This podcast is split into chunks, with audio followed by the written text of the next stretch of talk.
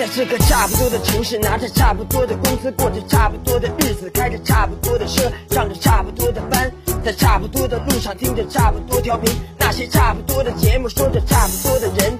我八零后出生，说话就大声，广播里发声，要有我人生，不做差不多先生。FM 八八九，你的财富 Radio，评论来了。欢迎回来，评论来了，我是海鹏。再来说个很无语的事儿。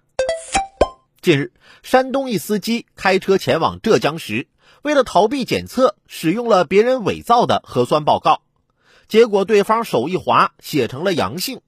防疫人员在看到阳性的报告后大惊失色，立马叫来了警察。司机说出实情后，不停扇自己耳光。经过两次核酸检测，结果均为阴性。最终，这名司机被处以行政拘留十三日的处罚。卫生防疫人员给你们检测、出核酸报告、加班加点的工作，人家不麻烦吗？那不是为了更多人的生命健康吗？